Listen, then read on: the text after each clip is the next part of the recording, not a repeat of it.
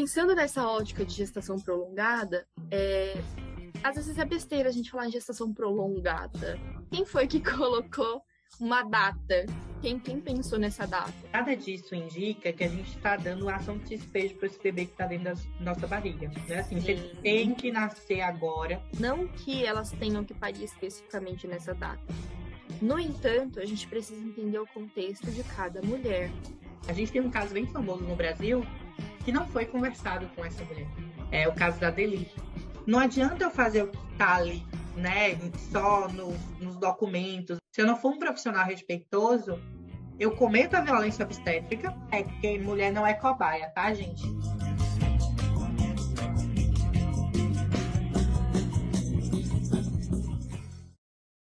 Bom dia, boa tarde, boa noite. Para você que está ouvindo esse podcast, você deve estar tá aí bem animado, porque essa é a segunda semana seguida que a gente solta o episódio, né, Andresa? E com uma é, abertura gente... nova, né, Bruna? Inclusive. E com uma abertura nova.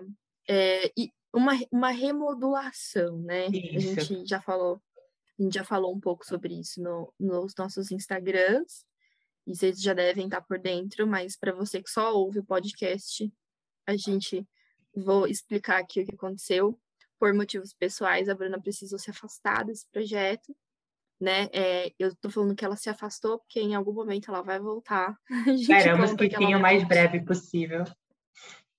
Exatamente. Então, é, por enquanto, vocês vão ver só a minha e a Andresa conversando e trazendo esse viés jurídico, né, da violência obstétrica. É, e aí a gente pensou, por que não fazer esse, essas conversas semanais, né? acredito que fique melhor para a gente criar uma linha de raciocínio para que vocês também entendam um pouco. Você que está grávida, às vezes está esperando o episódio sair para entender as outras coisas, e a gente resolveu, falou, vamos soltar e vamos conversar com esse povo toda semana. E para vocês lembrarem é... da gente também, várias vezes. É verdade. Semanalmente lembrarem que a gente está aqui conversando sobre temas tão bacanas. É verdade. É, e aí, a gente. O que, que é o episódio de hoje, né? No último episódio, a gente falou sobre as, as intervenções. Quando as intervenções podem ser necessárias, né? A gente deu uma pincelada ali em indução não farmacológica, a gente foi para ocitocina, para. Vocês viram que a gente passeou numa pergunta bomba. E aí a gente chegou a, aqui nesse momento de falar, vamos de sentar e explicar como funcionam essas induções.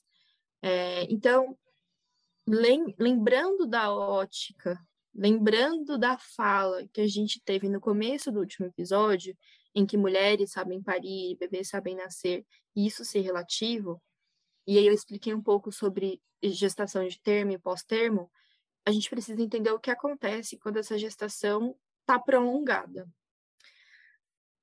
pensando nessa ótica de gestação prolongada, é, às vezes é besteira a gente falar em gestação prolongada, né? Parece amamentação prolongada, mas quem foi que colocou uma data? Quem, quem pensou nessa data? E aí, olhando dessa perspectiva de estudo, foi feito um estudo, um, uma pesquisa, em que se percebeu que mulheres pariam mais entre as 37 e as 42 semanas. Quando você ouve assim, estou de 37, pode nascer a qualquer momento, todo mundo fica assustado, né? Ai, meu Deus, vai nascer a qualquer momento. Mas calma. A gestante não se mexe, a gestante não faz mais nada da vida, é. né? Não pode fazer exercício físico, não pode transar, não, não pode nada. Não, não pode nada. E, e aí a gente é, olha para essa, essa mulher assim, como se ela tivesse um prazo de validade para ficar naquele, naquela situação, né? Como se fosse uma verdade absoluta. E calma, foi só um estudo que percebeu que essas mulheres tinham mais é, incidência em parir nessas datas. Não que elas tenham que parir especificamente nessa data. No entanto, a gente precisa entender o contexto de cada mulher, de cada pessoa com útero que vai parir, porque a gente está falando de mulheres, mas também de homens trans. Então, é, pensando nisso, é, a gente começa a questionar algumas coisas. Essa mulher tem assistência adequada? Tem. Bom, essa gestação, como é essa assistência adequada? Ah, é um para um, que a gente chama, né? Um para um é você ter um médico que vai te olhar e é só aquele médico durante o trabalho de parto. Ah, então a gente consegue, com uma vigilância maior, chegar às 42 semanas.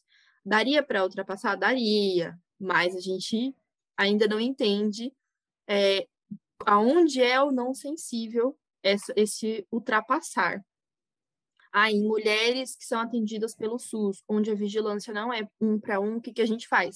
A gente vai induzir com 41. Por que induzir? Por vários motivos, né? Ou porque essa mulher tem alguma gestação que não é de risco habitual, que a gente fala que é uma gestação de risco, é, essa mulher tem uma diabetes descontrolada, ou ela está controlada com dieta, o que muda a, a forma de induzir. Essa mulher tem uma pré-eclâmpsia, essa mulher tem uma eclâmpsia. Então, a gente vai começar a filtrar pelo biotipo materno o tempo que essa gestação pode chegar. Por quê? Porque, por exemplo, em uma gestante diabética, a gente não consegue deixar com que ela chegue às 42 semanas se uma diabetes descontrolada, descompensada, porque esse bebê vai crescer muito.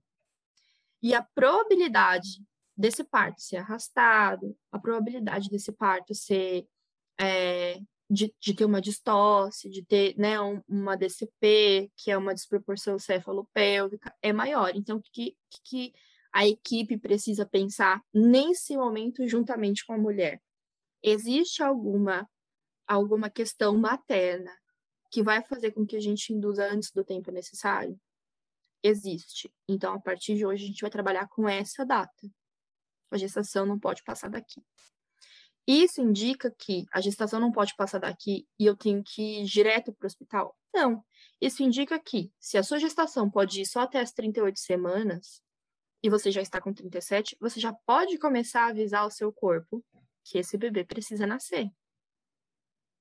Como? Acupuntura, auriculoterapia, é, a gente falou na última, no último episódio, né? Sobre várias coisas. Né? É... A, gente, a gente falou sobre a questão do açúcar, a gente falou sobre o sexo, né? Que era importante, é, é, exercícios físicos, a gente falou sobre várias coisas no outro episódio.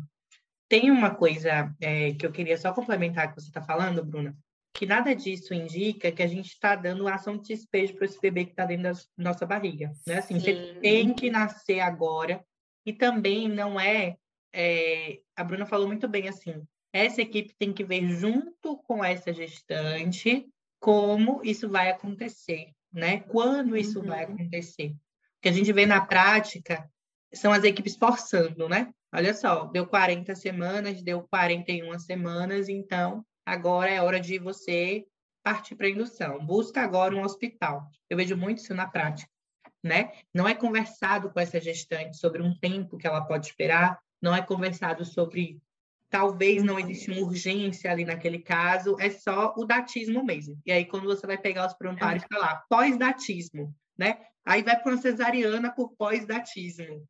Às vezes a mulher nem é induzida, infelizmente. Então, assim, tem que ser conversado com essa mulher. A gente tem um caso bem famoso no Brasil que não foi conversado com essa mulher. É o caso da Deli. É um caso bem famoso, um caso que deu uma repercussão muito grande, que era uma gestante, eu acredito que ela era assistida pelo SUS, e ela foi fazer a consulta, eu acredito que ela já estava com 42 uhum. semanas, e ela disse que queria aguardar um pouco mais, se ela tinha uma assistência de uma doula e, e etc. E a médica é, disse que ela já estava na hora de ter o bebê ela foi para casa e à noite foi acordada, né, por policiais na porta dela falando que ou ela ia para uma cesariana ter a criança dela, ou o marido dela era preso. Então, assim, essa gestação da Deli foi dela ou foi do Estado? O quanto essa médica ou esses profissionais que assistiam a Deli eram preocupados com a saúde da Deli, com a saúde desse bebê e com a Deli participar desse, desse, dessa escolha, né? dessa opção por como essa gestação dela estava evoluindo, porque ela estava bem. Ela não estava ansiosa para ter o bebê, o bebê dela estava em condições de permanecer um, um pouco mais lá, né? se ela efetivamente quisesse. E é importante a gente saber também uma outra coisa. é, quando a gente conta as semanas que a gente está gestando, não quer dizer que a gente sabe especificamente a data em que aquele bebê foi concebido. Existem dias antes ou após, né, que pode ter acontecido. Mesmo assim, você me fala, não, Andressa, eu tenho certeza que eu só transei nesse dia. Mas você não sabe quando efetivamente aquele óvulo foi fecundado. Então, você não tem como me uhum. afirmar, eu engravidei naquele dia, meu bebê tem realmente esse tempo. A gente tem uma, uma, uma aproximação, né? A gente consegue ver por como essa, essa gestação está evoluindo e quando a gente faz é, é, os exames, né, logo no início, a gente tem mais é, mais certeza, entre aspas, de, de saber efetivamente quanto tempo aquele bebê tem. Mas mesmo assim é uma estimativa, a gente não tem como saber com exatidão. Então, às vezes, você está achando que você tem 41 semanas, mas você tem 40, ou você tem menos. Uhum. Então, essas coisas também precisam ser ditas, porque é, a gente não faz ação de despejo quando chega em 40 semanas, 41 não. É, e tem que é. ser uma coisa que é conversada com a gestante, né? E eu gosto de pensar nesse exemplo, nesse, nessa comparação de ação de despejo, porque realmente parece, né? E a gente ouve muito, assim, desses médicos desrespeitosos, eu não vou usar não humanizados, tá? Eu vou usar desrespeitosos, porque é isso que eles são. É, a gente vê desses médicos uma conduta de uma conduta de é, amadurecimento. Ah, esse bebê já amadureceu tá bom, ele precisa sair. Mas Estava quem verde. te disse? É. É uma fruta. Ai, vai cair do pé, vai passar. Vai cair do pé. Exatamente. Você vai, você tá de 40 semanas, você vai andar, ele vai escorregar e vai falar: "Oi, mãe. Tô pronto para o exército". Não é assim. e isso, o quanto isso assusta a mulher, né? Eu lembro e aqui e aí agora eu vou abrir meu coração para vocês. Eu lembro que eu tava, eu tive diabetes gestacional e eu tive hipertensão gestacional, o que é diferente de pré-eclâmpsia. Em outro momento a gente explica isso.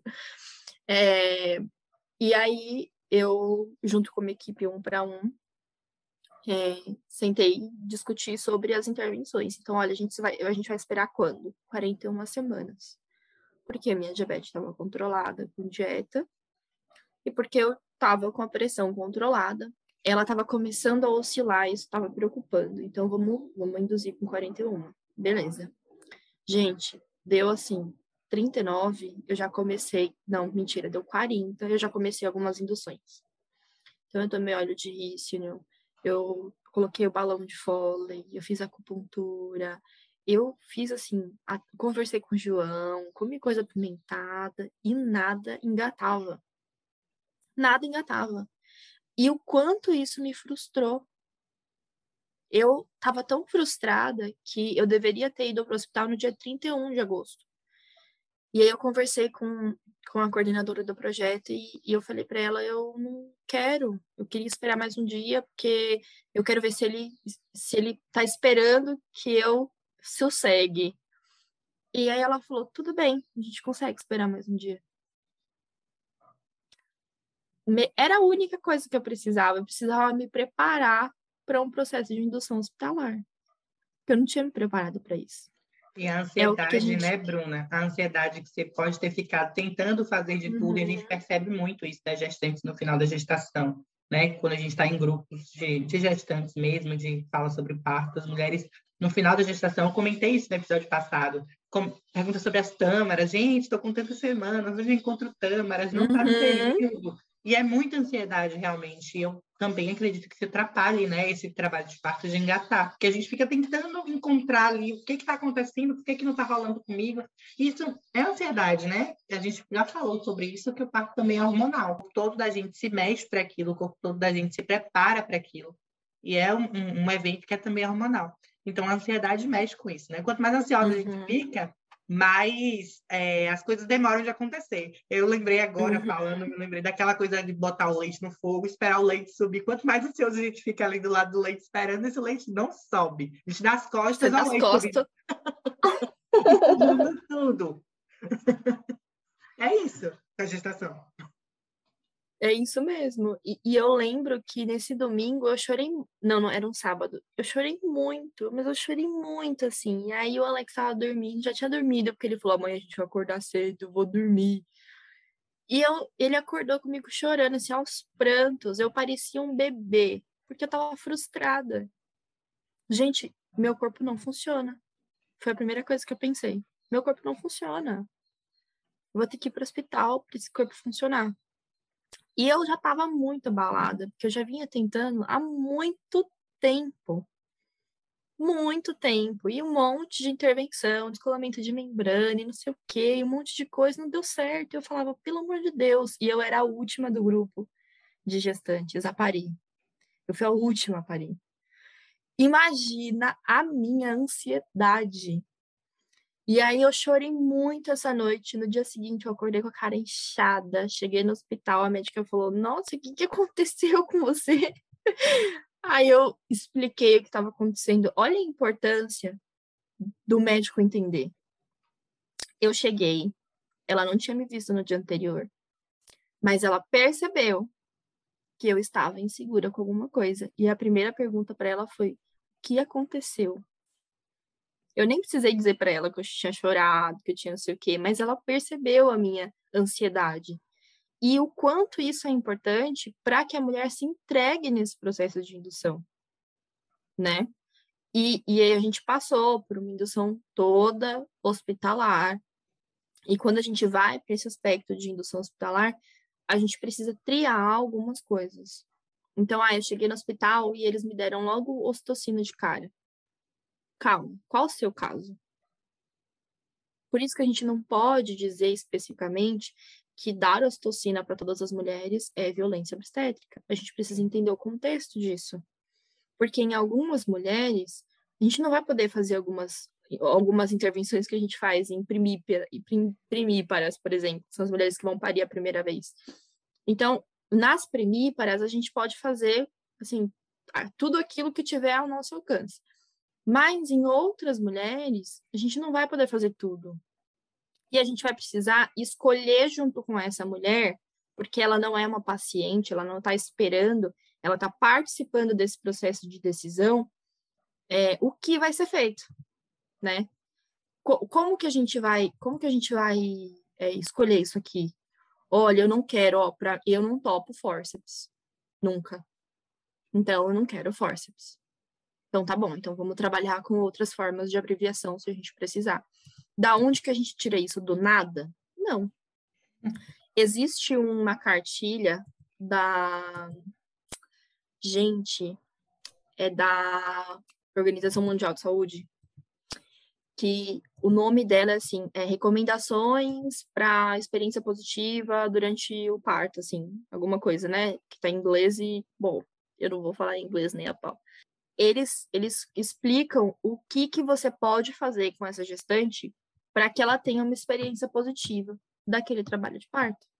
E a gente não estava falando só, só do trabalho de parto num contexto é, bebê saindo por vagina. A gente está falando de um contexto amplo. Mulheres que vão parir, mulheres que vão ser submetidas a uma cesariana como que a gente pode fornecer para ela uma experiência positiva?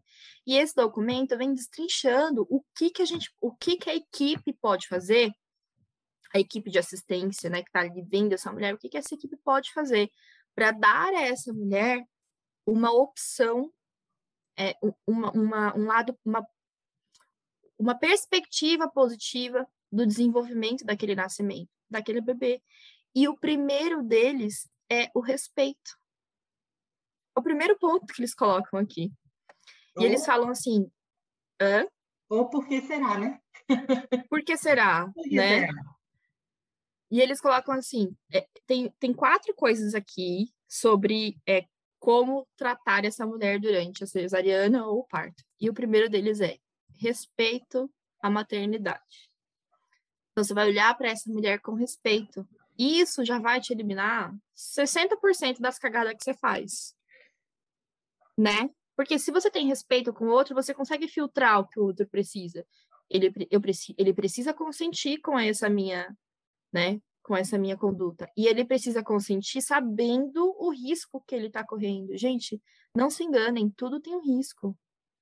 Gestações de risco habitual, existe risco de morte, de morte materno-fetal. E existe risco em cesariana. Tudo tem risco. Né? A medicina, ela não é uma, uma atividade sem nenhum risco. Ela é uma atividade com riscos.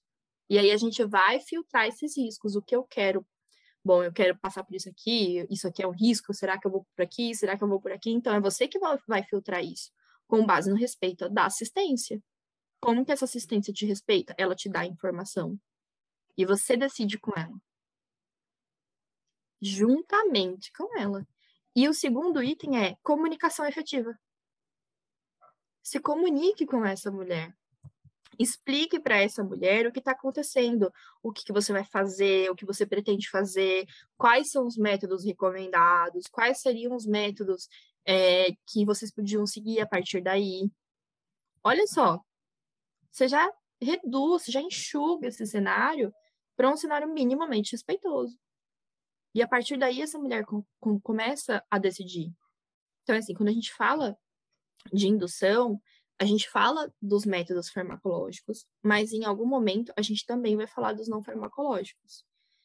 E quando a gente fala dos farmacológicos, a gente fala de misoprostol, que é um, um, uma forma de fazer com que o útero mande informações para o cérebro, que é aquilo que a gente já falou no último episódio, para dizer, olha, está na hora desse bebê sair.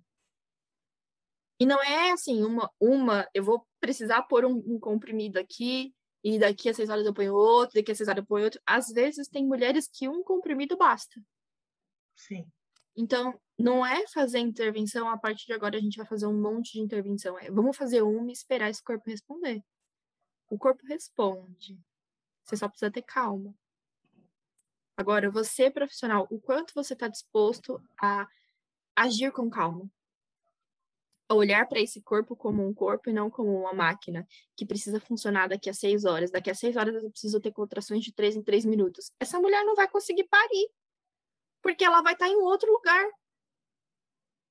Né? Se você não dá, olha, tá tudo bem. Se você não dá direito para que ela passe por essa indução com o acompanhante dela, ela não vai conseguir.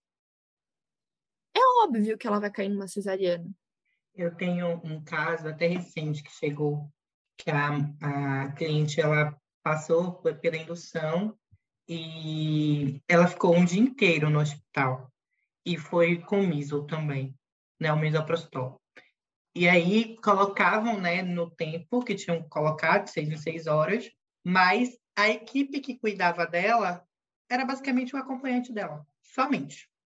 Né? As enfermeiras não iam ver como é que ela estava, as enfermeiras não davam nem a possibilidade de ela tomar um banho, e aí ela contou, né, que ela ficava a maior parte do tempo deitada, porque colocavam um miso e a enfermeira que estava nesse período falava que ela tinha que ficar uma hora e meia deitada. E aí, depois que ela que colocava o miso, ela ficava uma hora e meia deitada, vinham para fazer cardiotoco. Aí ela tinha que ficar mais tempo Ficava deitada. mais 20 minutos deitada. Ou seja, não, essa enfermeira mandava mais, inclusive. Né? Essa enfermeira específica, ela trouxe bastante o nome dessa enfermeira, e ela, essa enfermeira mandava ela ficar mais. E, assim, não adianta você seguir o que está também né, nas recomendações, que é o misoprostol de 6 em 6 horas, mas você não dá condições para essa mulher tomar um banho. Não agir com respeito. Não é. agir com o um mínimo de respeito. Essa mulher, ela só tinha o marido dela. Era o marido dela que tentava fazer massagem. Uhum. Era o marido dela que tentava colocar ela no banho, quando dava, né? Quando ela não estava com o, o misoprostol lá aguardando, ou com o cardiotoco fazendo. É, foi o marido dela que buscou lu, é, é, bolsa de água para ver se ela relaxava um pouco mais. E assim, o marido dela é o acompanhante dela. São funções completamente uhum. diferentes. Acompanhante, uma doula, uma enfermeira. Né? A enfermeira saberia exatamente o que fazer, como fazer, como acalmar. O acompanhante também estava nervoso. Você imagina a ansiedade. Essa mulher ela passou 24 horas no hospital e é, ela decidiu pela cesariana, decidiu, e aí eu digo decidiu entre aspas, né? Porque 24 horas ela estava extremamente cansada, extremamente frustrada, triste com o, como estava sendo tratada ali naquele lugar, e o trabalho de parto dela não andava, ela não dilatava, ela não conseguia. E, assim, é incrível esse caso, porque ela passou 24 horas, a dilatação dela não evoluía. Mas em três horas de quando ela decidiu pela cesariana, decidiu, entre aspas, novamente, o plantão trocou e veio outra enfermeira mais empática, que deu mais respeito para ela, ela dilatou 5 centímetros em três horas.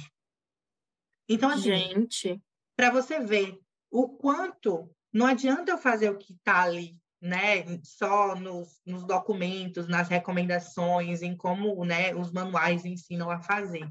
Se eu não for um profissional respeitoso, eu cometo a violência obstétrica e eu né, não auxilio essa mulher a ingressar no trabalho de parto. Então, a indução humanizada não é somente fazer o que, o que os documentos mandam fazer, né? É você também prestar um atendimento respeitoso para essa mulher, que são todos os pilares que a Bruna está falando. É, e é importante a gente dizer que atender de forma respeitosa não é a mesma coisa do que ser fofo. Hum. Você pode ser fofo, tá? E eu, eu, eu tô falando isso porque eu, é muito difícil que eu seja fofa. É muito difícil. Mas eu consigo respeitar a minha cliente. E é com base nesse respeito que eu consigo acolher essa mulher. Eu não preciso ser fofa. Eu preciso respeitar o processo que ela está passando. Eu preciso entender o processo que ela está passando. Eu, é, é, assim, não é ficar chamando de mãezinha, né? Sendo carinhosinha, uhum. fofinha, como a Bruna tá falando. É realmente ver o que aquela mulher precisa, atender às necessidades daquela mulher.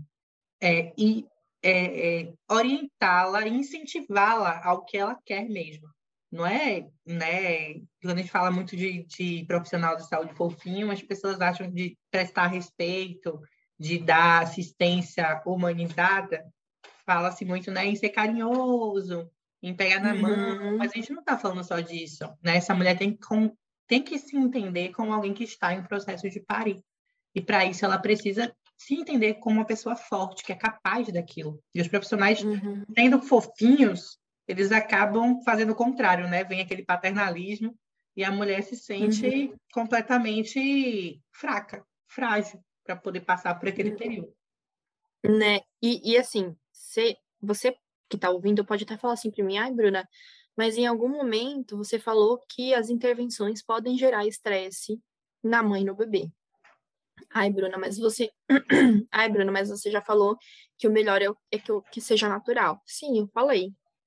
Mas pensem comigo, é, quando a gente pega uma, uma mulher gestante e a gente faz com que ela passe por um processo de uma cesariana, o corpo dela entendeu que esse bebê nasceu? Não. Não. Esse bebê entendeu que ele nasceu? Não. Por isso que a gente fala sobre a importância da cesárea vir com necessidade. Por quê? Porque a gente vai trabalhar nessa mulher essa necessidade, essa mulher vai internalizar essa necessidade, esse bebê vai entender essa necessidade, ele vai nascer e ele ainda vai demorar a entender que aquilo foi necessário e que ele nasceu. Demora, viu? Não é tão rápido assim. Não é porque o bebê saiu e chorou que ele já entendeu que ele tá fora. Não. Ele saiu e chorou porque ele respirou. Ai, meu Deus, que isso? É, né? Você chora para dizer alguma coisa.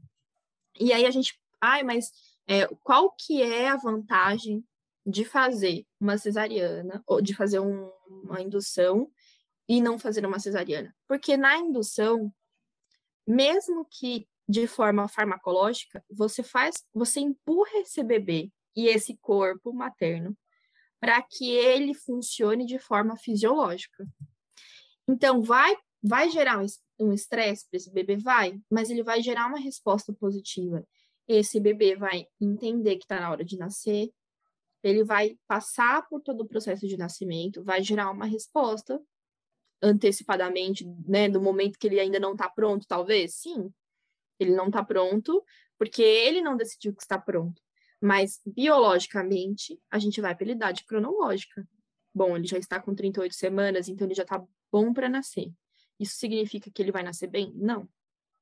Isso significa que ele já vai conseguir respirar com tranquilidade aqui fora. Eu não vou precisar muito provavelmente eu não vou precisar fazer uma intervenção nesse bebê, porque ele vai nascer num, num momento, num, num estágio que ele vai estar tá ok. Então a gente vai conseguir controlar uma coisa a outra e vai, vai conseguir dar os gatilhos nessa mulher. Por, quê? Por que uma indução? Porque nesse processo de indução, a gente vai começar a produzir todos os hormônios que a gente precisa produzir. O surfactante, a adrenalina, a serotonina, a endorfina, o cortisol. Então, a gente vai produzir esses hormônios no momento em que ele deve, deve ser produzido. Então, assim, é, ainda que o sistema respiratório desse bebê não esteja completo, não esteja. É, não, eu digo completo, porque é ele que vai avisar, esse sistema que vai avisar que ele já está pronto para nascer. Ainda que ele não esteja completo, ele já consegue funcionar. Então é por isso que se induz um parto. Né? E aí, quando a gente vai para essa perspectiva de aborto, de, de morte neonatal, e a gente faz essa mulher passar pelo trabalho de parto, é exatamente com o objetivo de fazer com que ela entenda, e o corpo dela também, que esse bebê nasceu, embora tenha nascido morto. Então, o que, que a gente vai fazer com esse processo? Esse processo de passar essa mulher por, um, por uma indução vai fazer com que ela se recupere futuramente, psicologicamente, de, da melhor maneira possível. Então a gente não é, não é que a gente está fazendo essa mulher passar por um processo desnecessário, doloroso. É doloroso mesmo. Mas a gente está fazendo isso porque a gente sabe que por esse meio é o meio pelo qual ela vai se recuperar mais fácil. É esse o meio é um pelo tema... qual ela consegue. Pode, pode complementar, Bruno. Tá. É o meio pelo qual ela consegue se recuperar e olhar para esse trajeto de parto e nascimento de outra forma.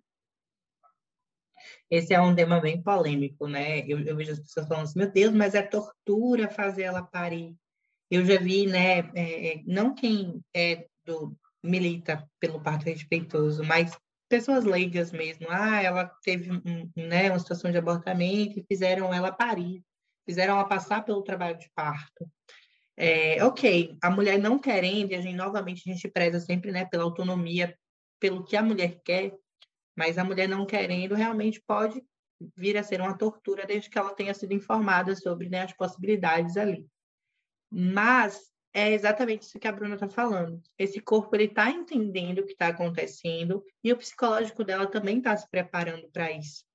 E quando esse bebê nasce, então não deixar essa mulher ver, né, não deixar ela, ela processar isso também vai afetar nesse luto dela. A mesma coisa é passar pelo trabalho de parto. O recomendado é que passe por esse trabalho, porque na cesariana vão tirar esse bebê e você não vai vê-lo, você vai estar tá, né, é, é, sob efeito de anestesia depois que ele nasce, e às vezes você nem vai querer ver. Então, como é que você processa um luto de algo que você sequer passou por, né? É como se você tivesse passado aquela gestação desejando aquele bebê e de repente ele não existe mais. Eu não passei por uhum. nada para expelir esse, esse bebê de dentro de mim. Eu não passei por nada para poder é, processar esse luto na minha cabeça. E né, o psicológico ele também faz parte da gestação e do parto também. Foi perfeita essa sua fala, porque é importante que a mulher entenda que não é, é não aconteceu do nada, né? Pode ter sido do nada. Nossa, foi do nada, eu tava bem, pode ter sido do nada, porque como eu já disse, mesmo as gestações de risco habitual, elas possuem riscos. E o aborto é um deles. Durante o primeiro trimestre, 25% pode sofrer aborto espontâneo. Durante o primeiro trimestre. Durante os outros, significa que não vai existir? Não, significa que a taxa diminui. Mas pode acontecer. Ai, aconteceu. É, e eu não estou falando de caso de negligência médica tá? Estou falando de um processo natural. Importante. Então, é, embora para você pareça é, que foi do nada, você precisa entender que não é assim, hoje eu estava grávida, amanhã não estou mais. Porque a cesariana faz isso. Hoje eu estou grávida, amanhã não estou mais. Durante o processo do parto, você vai vivenciando aquilo e você faz com que o seu cérebro também entenda, né? Também é, se movimente para entender que você pariu, mas que quando nasceu, não nasceu um bebê com vida. Você tem o seu momento de agarrar aquele bebê, de ficar com aquele bebê o, o tempo que você quiser, mesmo ligado ali a, a, ao cordão umbilical. Você pode ficar ligado com ele até parar de pulsar. Porque continua essa troca sinérgica entre vocês dois. Esse bebê existiu. Seu filho existiu. E essa troca é importante. Tem páginas super interessantes, né? Com, com nascimentos de bebês, é, assim. E você vê, fazem vídeos, né? Fotos, e são páginas super emocionantes. Você vê que aqueles casais, aquelas mulheres, elas conseguem processar os lutos. E não, uhum. a gente não está falando assim, você tem que passar por isso. É novamente o que é recomendado para você conseguir processar aquela dor, né? Que é uma dor de perda, é um luto. Mas, assim, não querendo também, a autonomia é completamente sua e todo mundo tem que respeitar. Ninguém aqui tem que forçar você a passar por uma situação que na sua cabeça é torturante, porque só vai piorar o seu psicológico, né? Mas entender todas essas coisas que a gente está falando. Isso é um tema bem bacana, Bruno. é, é, é mesmo. E assim, a gente, quando a gente pensa é, nesse nascimento pela indução, é, a gente liga diretamente ao sofrimento. Nossa, eu vou sofrer mais. Depende. Qual é a sua assistência? Aonde você vai parir? Como você vai parir? Porque dor você vai sentir mais? Talvez. Talvez você sinta mais dor. E isso é relativo, é de pessoa para pessoa. Eu não senti tanta dor. Eu tenho uma colega que fez indução e ela fala, nossa, eu urrava, assim. Eu falava, eu não, não sentia tanta dor, assim. Eu, eu, e eu falo para ela assim, eu ainda acho que tinha alguma coisa errada, porque se eu não tava sentindo muita dor, tem alguma coisa errada. Só que eu sempre fui, né, porque dói, né, dói. Só que eu sempre fui resistente à dor. Sempre. Então, assim, eu lasco um dedo, arranco um tampão de uma unha e falo, hum, tá bom. Não. Entendeu? eu sempre fui assim. O contrário, essa minha amiga. Ela falou, nossa, eu, qualquer coisinha assim, eu já tô baqueada, já tô derrubada, não me aguento em pé. A Andressa tá levantando a aqui. É, sou eu não, essa amiga. eu sou assim. E, e isso vai de pessoa para pessoa. A questão é que, quando a gente faz com que esse bebê saia pelo canal vaginal, e de novo, isso aqui não é uma ditadura de bebês precisam nascer pela vagina, é, a, quando a gente faz com que esse bebê saia pelo canal vaginal, a gente ativa um monte de coisa nele. Quando a gente faz uma cesariana, ele tem maior probabilidade de ter doenças respiratórias. Se a gente faz uma cesariana, ele não tem contato com a que a gente chama de bainha de mielina, que é um, um hormôniozinho, que é um, um neurônio produzido pelo bebê, que só é ativado porque se desencadeia o trabalho de parto. E aí, quando você não tem o trabalho de parto, mesmo que isso, olha só, mesmo que isso se gere numa cesariana futura, numa cesariana intraparto. Se você começou o processo de indução, esse bebê vai ter acesso a essa bainha de mielina. Então, estudos comprovam que os bebês possuem é, capacidade neurológica melhor se existir o trabalho de parto. Isso não quer dizer que ele deve, deva ter nascido pelo, de forma vaginal, mas sim que ele só precisa ter entrado em trabalho de parto, ter sofrido esse estresse. Porque esse estresse do trabalho de parto é positivo, mesmo que a gente vá para uma cesariana bem indicada no intraparto. Por isso que a gente fala assim, ó, já quer fazer uma cesariana? Já está ciente dos riscos? E ciente, ciente, tá? Quero. Então, espere entrar em trabalho de parto. Não agenda, não. Sentiu um pouquinho, ah, eu tô sentindo contração, já tá assim, assim, vou pro hospital. Você já gerou estresse nesse bebê. Não foi o estresse adequado. Mas você tem direito à sua autonomia, desde que o seu consentimento tenha sido livre e esclarecido, o que na imensa maioria, e eu tô falando de 99,99% ,99 das mulheres, não existe. Não. Não tem, existe. Tem, uma, tem até uma, você falou agora sobre isso, né? De aguardar o trabalho de parto. Tem até uma visão, que eu acho até uma visão romantizada disso, mas é, eu acho bacana para as pessoas conseguirem visualizar. É, de você, o maior presente que você pode dar para o seu filho assim que ele nasce é esperar ele dizer quando ele quer nascer. Então, assim, ok, quero uma cesariana letiva, não quero passar por essa dor, não quero, né, é, parir, não quero passar por uma canal vaginal, não quero. É, enfim, por vários medos que você tem, né? Não, não cabe julgar realmente isso. É, às vezes você tem traumas por já ter passado por um, um outro parto, às vezes tem algum familiar que passou e sofreu violência, e aí você não quer, não quer, não quer. Então, assim, espera pelo menos vir um trabalho de parto, espera esse bebê dar sinais que ele quer nascer naquela data, porque aquela data é a data dele. então, assim, eu quero nascer nessa data, eu quero ser ariano, eu quero ser canceriano, canceriano melhor que ariano, inclusive. não deixem nascer Ares. Mas, assim, esperem essa criança é, dar sinais que ela quer nascer, porque é o maior presente que você pode dar para o seu filho, e é em termos de saúde mesmo, sabe? Porque ele vai ter passado por esses processos que a Bruna falou, mesmo que no final ele acabe nascendo por uma cesariana. Mas ele passar por isso. E você também, né, experimentar um pouquinho daquelas contrações de dor, né, é, de sentir o seu corpo agindo para o seu filho nascer, também é bacana para você, porque faz você entender esses processos. Você falou uma outra coisa, né? A cesariana acaba que hoje eu estou grávida, amanhã eu não estou mais. Eu nem diria isso. Eu diria que em meia hora eu estou grávida, daqui meia hora eu não estou mais. É Sim. um surto no corpo, né? É, o, o seu corpo simplesmente estava ali gerando uma criança, uma barriga, e de repente você não está uhum. mais. Ué, você cadê? você meio que dorme, acorda e a bola da barriga estourou. O que, é que rolou? Né? É. e, e, e assim, gente, é, os métodos farmacológicos, se a gente ficar aqui, a gente vai né, se transbordar no tempo. Mas de forma bem sucinta, misoprostol ou algum remédio compatível, é, ostocina, tá? Não ligada direto, mas numa bomba de infusão.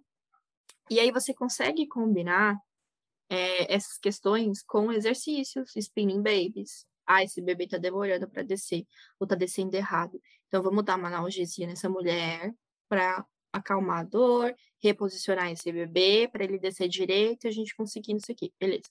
Ó, a gente pode fazer tal coisa, de comunicar para essa mulher sempre o que dá para fazer, qual é o caminho que dá para seguir. Ah, a gente está usando ocitocina, vamos usar uma acupuntura? Vamos conversar com ela para usar uma acupuntura?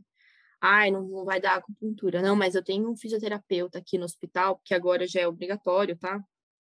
É, tem um fisioterapeuta aqui no hospital, vamos chamar ele para ver se a gente consegue reposicionar essa mulher, se ele consegue falar para ela, olha, talvez se você ficar de cócoras, você não se sinta menos dor, vamos tentar uma banqueta, como que é a banqueta? É só sentar, abrir a perna? Não, você tem que sentar, abrir a perna de um jeito específico, vamos tentar então, ó, a gente tem uma barra aqui, a gente tem um rebozo, que é aquele, né, aquele pano que a gente puxa, dá possibilidades para essa mulher de passear tanto nessa farmacológica como nessa não farmacológica. Quando a gente já usou de tudo para que esse para que esse parto corra de forma natural e a gente chegou num período expulsivo em que a gente encontra a mãe ou cansada, excessivamente cansada, e ela verbaliza que está cansada, e ela mostra que está cansada, mesmo se alimentando, tá bom? Porque não adianta falar que essa mulher tá cansada se você não deu comida para ela, meu Nem amor. água, né?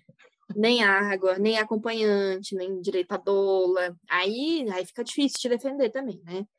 É, então, assim, depois de tudo isso, a gente tá com esse possível bem prolongado. É, essa mulher pediu, de alguma forma, uma abreviação, ou esse bebê pediu, que o bebê pede também abreviação. O que, que a gente faz? Vamos para uma cesariana intraparto? Ou tem hum. outras coisas que a gente pode usar? A gente entra, né, agora na, na, na, em um... Tem um especificamente que ele é, ele é o terror de algumas mulheres, né? Que só de olhar aquilo ali já acha que é um problema de tortura. Meu Deus, isso vai machucar o meu uhum. bebê. Não, não quero que isso em mim que é o bendito do fórceps. As pessoas têm um preconceito com o coitado do fórceps. e se a gente vai procurar, assim, sucintamente na internet, a gente acha várias notícias, né, falando que o fórceps foi o causador de alguma deformação na cabeça do bebê, que o fórceps fez o bebê nascer de tal forma ou de tal outra forma. E é importante a gente dizer que o fórceps ele não é o inimigo, né, desse parto o fórceps é, especificamente não foi o causador do que aconteceu com essa criança. É, a gente não pode afirmar que foi, mas a gente pode afirmar que esse fórceps não usado da forma correta pode ter causado o que causou.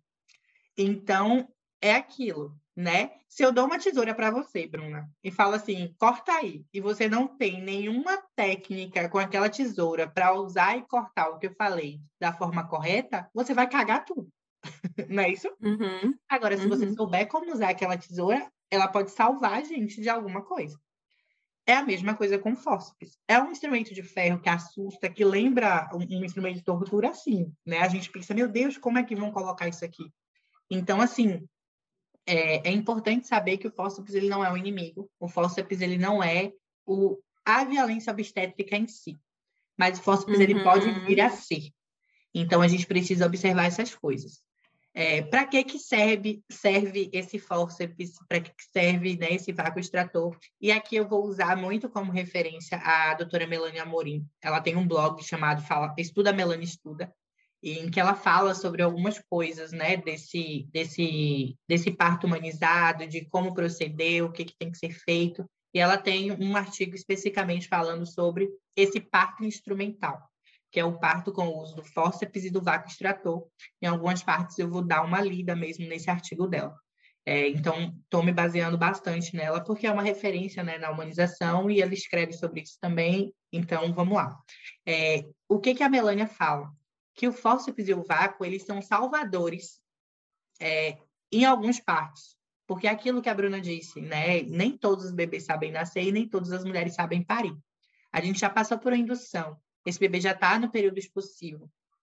O que que eu faço, né? Porque esse período está prolongado, essa mulher está cansada, é, e, e, eu não tenho mais o que fazer. Eu não, não posso simplesmente enfiar a mão e tirar aquele bebê de lá. Também não posso pensar de já né, numa, numa cesariana intraparto, porque é algo muito mais invasivo do que usar um instrumento mesmo, fazer esse parto instrumental. Então, vamos pensar em formas de poder é, ajudar esse bebê a nascer e fazer essa mulher ficar menos exausta daquilo. Então, assim, é, é importante saber que existem sim situações de risco, né, para o bebê e para a mãe, é, quando esse período expulsivo ele está muito alongado principalmente se a gente considera algumas, algumas situações específicas da mãe e do bebê. É, segundo a Melânia, né, existem algumas indicações específicas para abreviar esse período possível. Quais são as indicações é, maternas? A exaustão, e aí, ressaltando, é a exaustão materna. É a mãe falar assim: eu não aguento mais. E não é um não aguento mais depois de não ter bebido água, depois de né, não ter comido, depois de não ter estado com acompanhante, depois de não conseguir fazer o que ela efetivamente quer. Se ela pede uma, uma luz, né, no plano de parto dela, uma luz mais baixa, não deram, ficam toda hora entrando na sala. Então, ela está exausta, não do período do trabalho de parto, ela está exausta de todas aquelas, aquelas coisas que estão acontecendo ao redor dela, que estão deixando ela muito cansada. Isso aí a gente já precisa observar de antes, né? Todas aquelas assistências porcas, né? Uhum. Exatamente.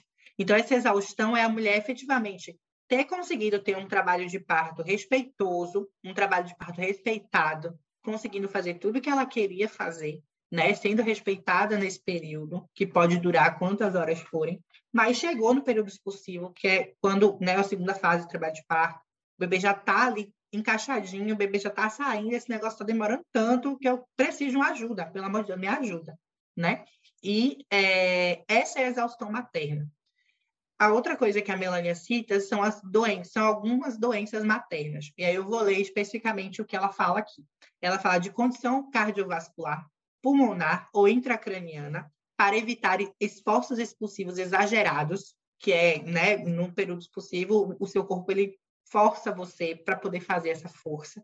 É, e aí ela traz alguns exemplos. Cardiopatias, pneumo. Eita, Maria Bruna! pneumopatas, fadiga, e aí ela inseriu, né, porque ela tem esse, esse, esse blog e volta e meia ela vai atualizando com algumas evidências mais, mais recentes. Então, para você ver como a gente não está pegando um artigo de lá de 10 anos atrás para poder falar sobre. Estou pegando uma profissional que ela se atualiza mesmo. Ela traz aqui, né, a dessaturação por COVID, que já é uma coisa extremamente nova.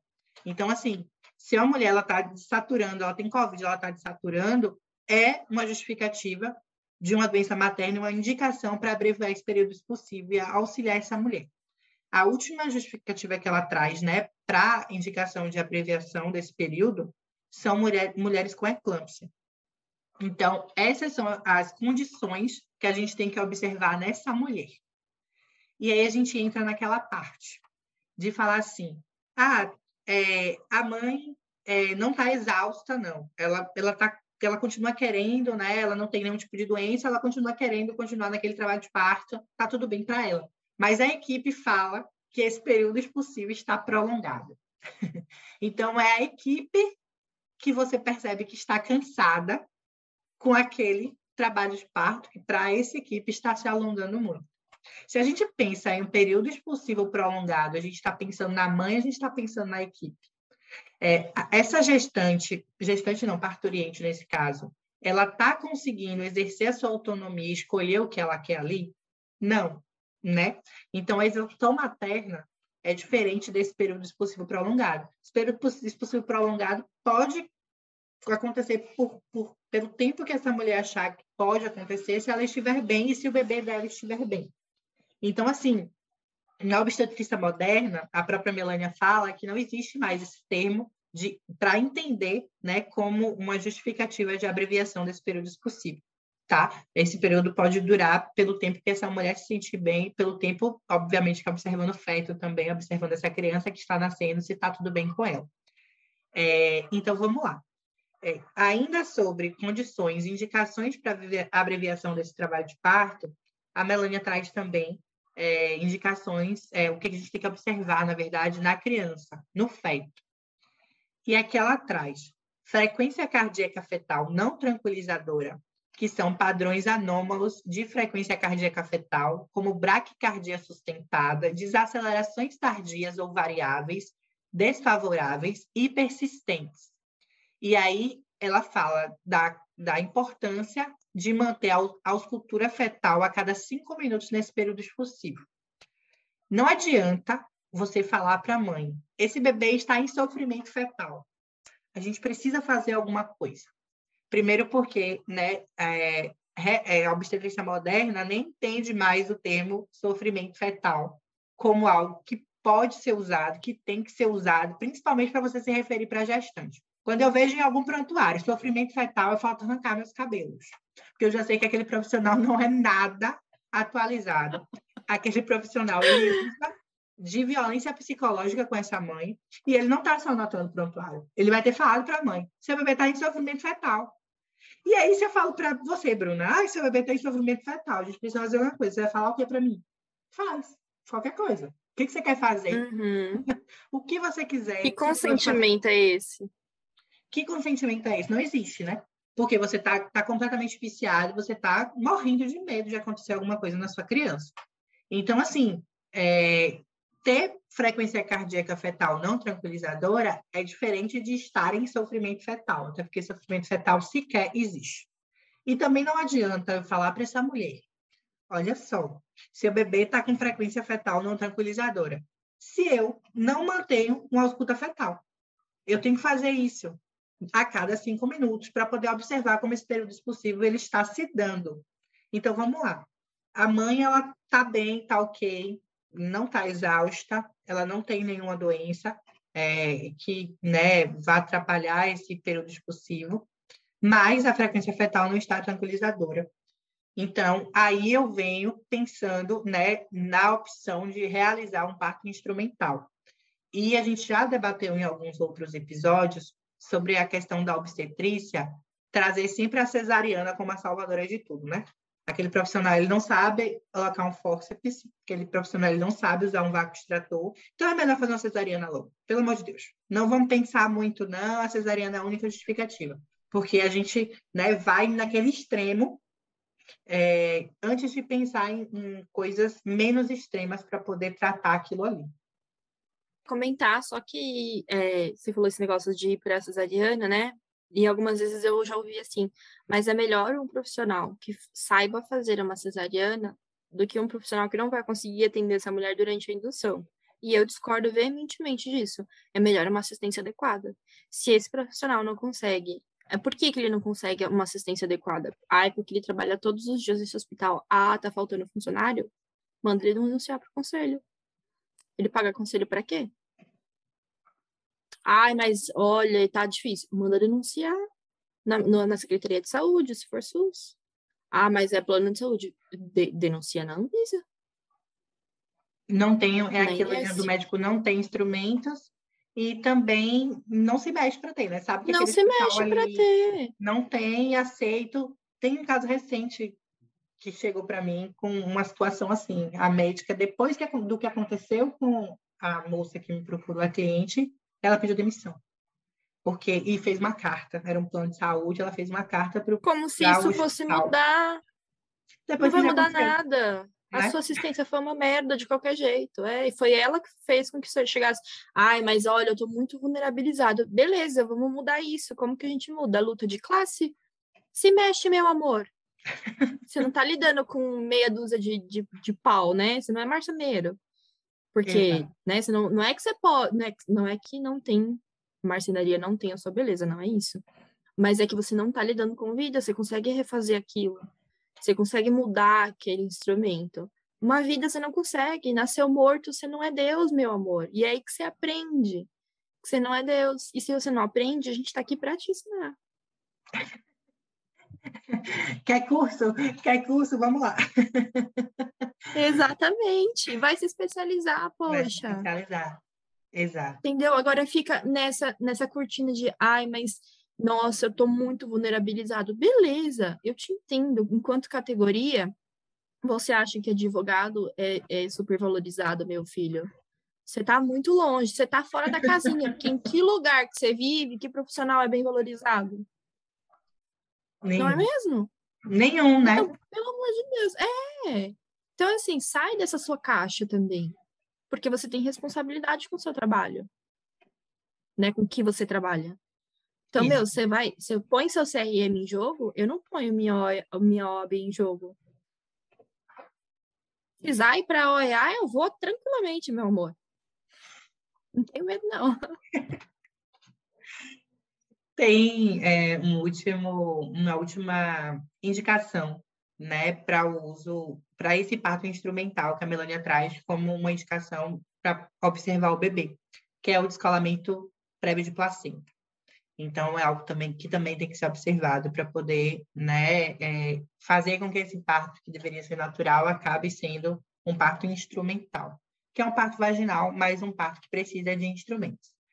É, e é importante, novamente, falar sobre o que eu já falei. Não são esses instrumentos que são os causadores da violência obstétrica. Elocar um fórceps não é a violência obstétrica em si. Mas Primeiro ponto, por que, que esse fórceps ele acabou sendo necessário? Por que, que esse profissional acabou entendendo que esse fórceps foi necessário? Esse trabalho de parte seu evoluiu de uma forma favorável para você? É, você está exausta porque não te deram condições de parir com tranquilidade ou porque você passou por um trabalho de parte, seu período possível está realmente prolongado? Você realmente não está aguentando mais aquilo. São essas coisas que a gente precisa entender.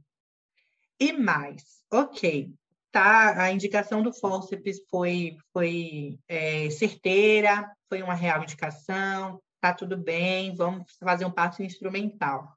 Mas aí o profissional que vai utilizar esses instrumentos não tem é, é, o, o, o tratamento não, não diria tratamento, mas não tem a técnica adequada para poder fazer isso. Como é que ele vai fazer? É o que a gente comentou sobre a tesoura. Você dá uma tesoura para a Bruna e falar, corta aí, Bruna vai sair cortando tudo, parecendo a cara dela. Agora, se a Bruna souber especificamente como usar aquela tesoura, ela vai fazer um trabalho perfeito, né? E aí, assim, não adianta é, é, eu dar, eu tentar utilizar um fórceps, fa fazer um parto instrumental em uma mulher, se eu nunca fiz isso antes. Se eu nunca fiz um treinamento quando eu era residente em um boneco, porque mulher não é cobaia, tá, gente? Então. É, Obrigada, é, de nada. Os treinamentos para poder utilizar esses instrumentos, eles não são feitos em mulheres, eles têm que ser feitos em bonecos quando você está se especializando, certo? Não adianta também, eu estou ali assistindo um, um, trabalho de parto e eu nunca usei aquilo, nunca treinei para usar aquilo, e de repente eu acho que é necessário, vou usar naquela mulher. Pô, eu vou fazer um forceps aqui, nunca, não sei nem como que faz. Não né? faço ideia de para onde vai, como é que eu boto. A sua a chance de acontecer alguma coisa é imensa e alguma coisa ruim, né, para o bebê. Uhum. E aí a gente não entra nem na questão da violência obstétrica, a gente já entra aí na questão do erro médico mesmo. Você não Isso. soube usar um instrumento que você deveria saber usar, tá? Então a gente vai Uhum. entrar nos conceitos do erro médico e nem é violência obstétrica mais, você pode ser responsabilizado por isso. Tá? E muito provavelmente vai. Porque se ela buscar algum advogado, a primeira coisa que a pessoa vai bater o olho é, né, em como esse fórceps ele foi utilizado. E aí não precisa nem ser um advogado especializado em violência obstétrica para poder perceber isso e entender que houve um erro médico ali.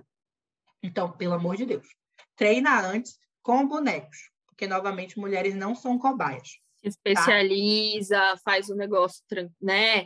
Certinho, vai com quem sabe. Não adianta também fazer uma aula de vácuo extrator pela online que não vai rolar, meu amor. Sem nunca ter locado, né? Não, não faço ideia de como Sem nunca ter pega, do locado, que é. acontece. E aí a chance disso dar ruim realmente é imensa. É o que a gente acaba, eu pelo menos percebo na prática, são profissionais que não sabem utilizar, tentando utilizar. E aí, quando vão Uhum. utilizar, acabam fazendo né, várias coisas Cagada. erradas na, na cabecinha do bebê e é uma parte super sensível da criança, né? E se a gente Sim. for pensar juridicamente sobre isso, a gente pode enquadrar em várias coisas. Né? Civilmente, a gente tem a questão do erro médico, mas se eu quiser te denunciar por uma lesão corporal, eu vou conseguir denunciar esse profissional também. Né? É um instrumento de ferro, é um instrumento que pode machucar a criança é, mesmo, mas é, é, você sabendo usar, você vai saber usar. Você, eita, você sabendo usar, você vai fazer a coisa correta. Você vai ter usado com a indicação real e você vai ter usado bem, tá?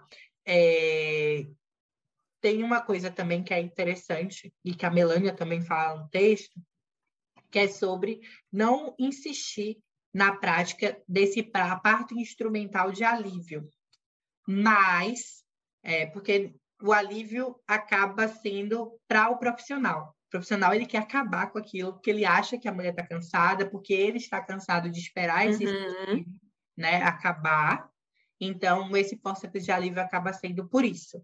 Mas a gente tem que observar realmente as condições maternas e fetais para poder ter uma boa indicação. E quando bem indicados, eles salvam vidas. Tá bom? É, e, e é bom a gente lembrar, assim, que é, quando a gente fala dessa intervenção com forceps, e aí eu pego mais a sua fala que você começou lá atrás, quando a gente olha para o uso do forceps, a gente precisa olhar um monte de coisa. Principalmente como se deu a prestação de assistência do começo até o fim. E eu tô falando do começo, não tô falando do começo a partir do momento que a mulher entrou, não só a partir do momento que a mulher entrou nesse hospital, mas a partir do pré-natal. Então, é uma coisa besta, mas olha, essa mulher tinha uma DG não diagnosticada, foi tratada como pré-diabética. Esse bebê cresceu, cresceu muito. A gente deixou essa gestação chegar a 41, numa, dia, numa diabetes descontrolada, completamente descompensada. E agora esse bebê tá grande.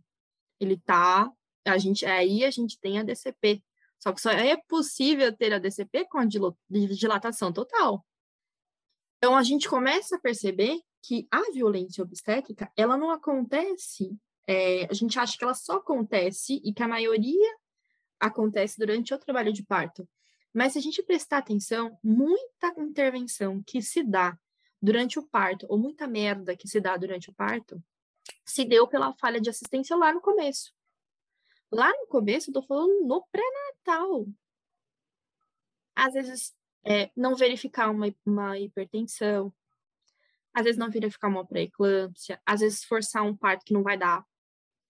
Então, assim, reconhecer que é, em alguns casos, nossa, poxa vida, esse bebê deveria ter nascido de uma cesariana e nasceu com forceps. E nasceu com forceps alocado errado. Erro médico, mais violência obstétrica. Dá para acumular, viu, gente? E na É. maioria dos casos, quando dá uma coisa colossal assim, é isso que a gente faz, a gente vai acumulando. Então a gente precisa ter cuidado é, não só nessa assistência do agora, do parto. A gente precisa ter cuidado também como foi essa assistência durante o desenvolvimento dessa gestação. E aí, a gente também tem um outro método que hoje é famosinho, que é o vácuo extrator.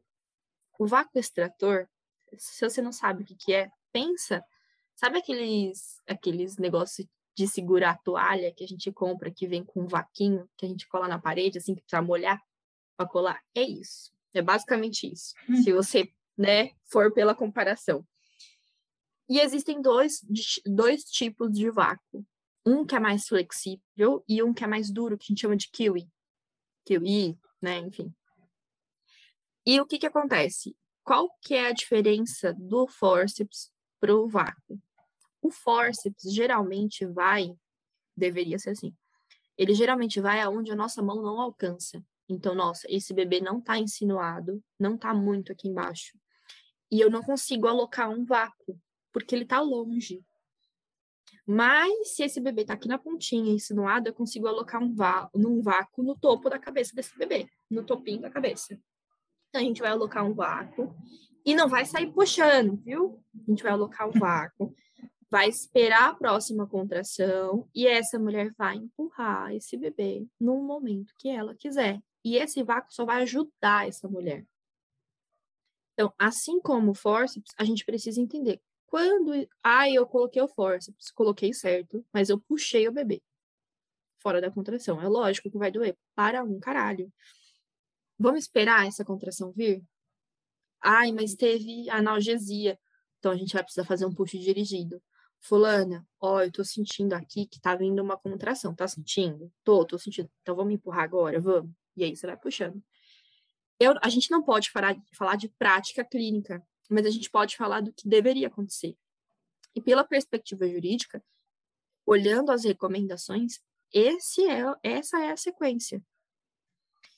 E nada impede que, por exemplo, nossa, aqui eu tô com vácuo, aqui eu não tenho um vácuo, mas eu tenho um forceps. Você não vai conseguir alocar esse forceps direito se esse bebê estiver muito na ponta. Você vai ter que esperar ele sair. E a episiotomia não é uma abreviação, meu amor. Esquece isso. E mais, a episiotomia, a Melânia mesmo, eu já falei, né, vou citar várias vezes, mas ela fala que mesmo ela alocando fórceps ou usando vácuo, ela não faz episiotomia. Então, não existe necessidade de fazer uma episiotomia para conseguir utilizar esses instrumentos. Se você faz, uhum. você também não está se baseando em evidência, você continua mutilando mulheres, né? Exatamente. Pode ter mil indicações para aquilo ali, tá tudo ok. Todas as indicações foram aquelas, é, as que tem que ser mesmo. Mas fiz episiotomia na mulher. Meu amor, você cometeu violência obstétrica, né? Exato. Você é, cometeu uma lesão corporal nessa mulher. Você mutilou essa mulher. Então, uhum. é, nem assim a episiotomia é necessária ok? Muito obrigada pelo adendo. é, e, e, aí, quando a gente fala do vácuo, a gente fala de, de, dessas mesmas coisas que a Andresa falou. Uma mulher cansada, com um expulsivo prolongado, que não aguenta mais, que pediu e verbalizou de forma consciente, é, de forma clara e objetiva, seu cansaço, sua dificuldade. Um bebê que está com uma uma, um batimento cardíaco não tranquilizador, com auscultas realizadas a cada cinco minutos. Então, é, alocar o kiwi, o vácuo como um todo, e o forceps também tem as suas taxas de não dar certo. Entre o forceps e o vácuo, a gente vai precisar entender onde está esse bebê. Isso são as recomendações que dizem. Aonde esse bebê está? Ah, esse bebê tá mais para cima e ele alocou um, um vácuo. Não ia descer mesmo. Isso é conduta desnecessária, sem base em evidência científica. E o que é isso? Violência obstétrica. Ele pode ter agido com o um máximo de é, boa vontade. Mas ele não pode ter só boa vontade, ele tem que ser técnico. Sim. Extremamente técnico.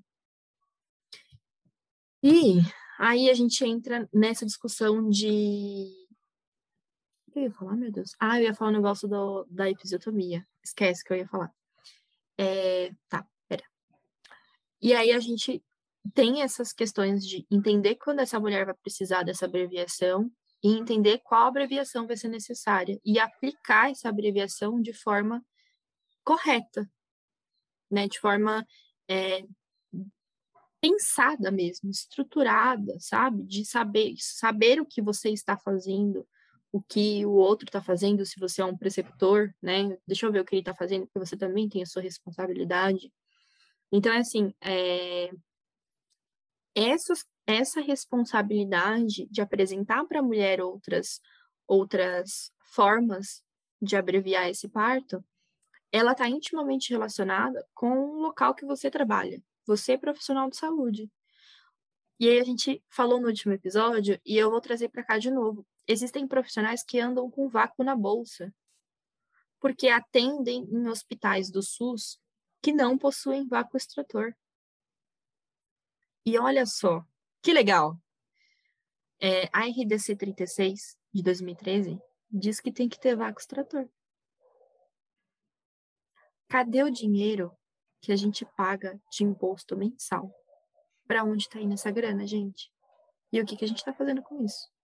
E o vácuo é um negocinho tão miudinho assim, gente. Dá para andar realmente na É insignificante o tamanho deste negócio. É óbvio. Um forceps não dá para você carregar para lá e para cá.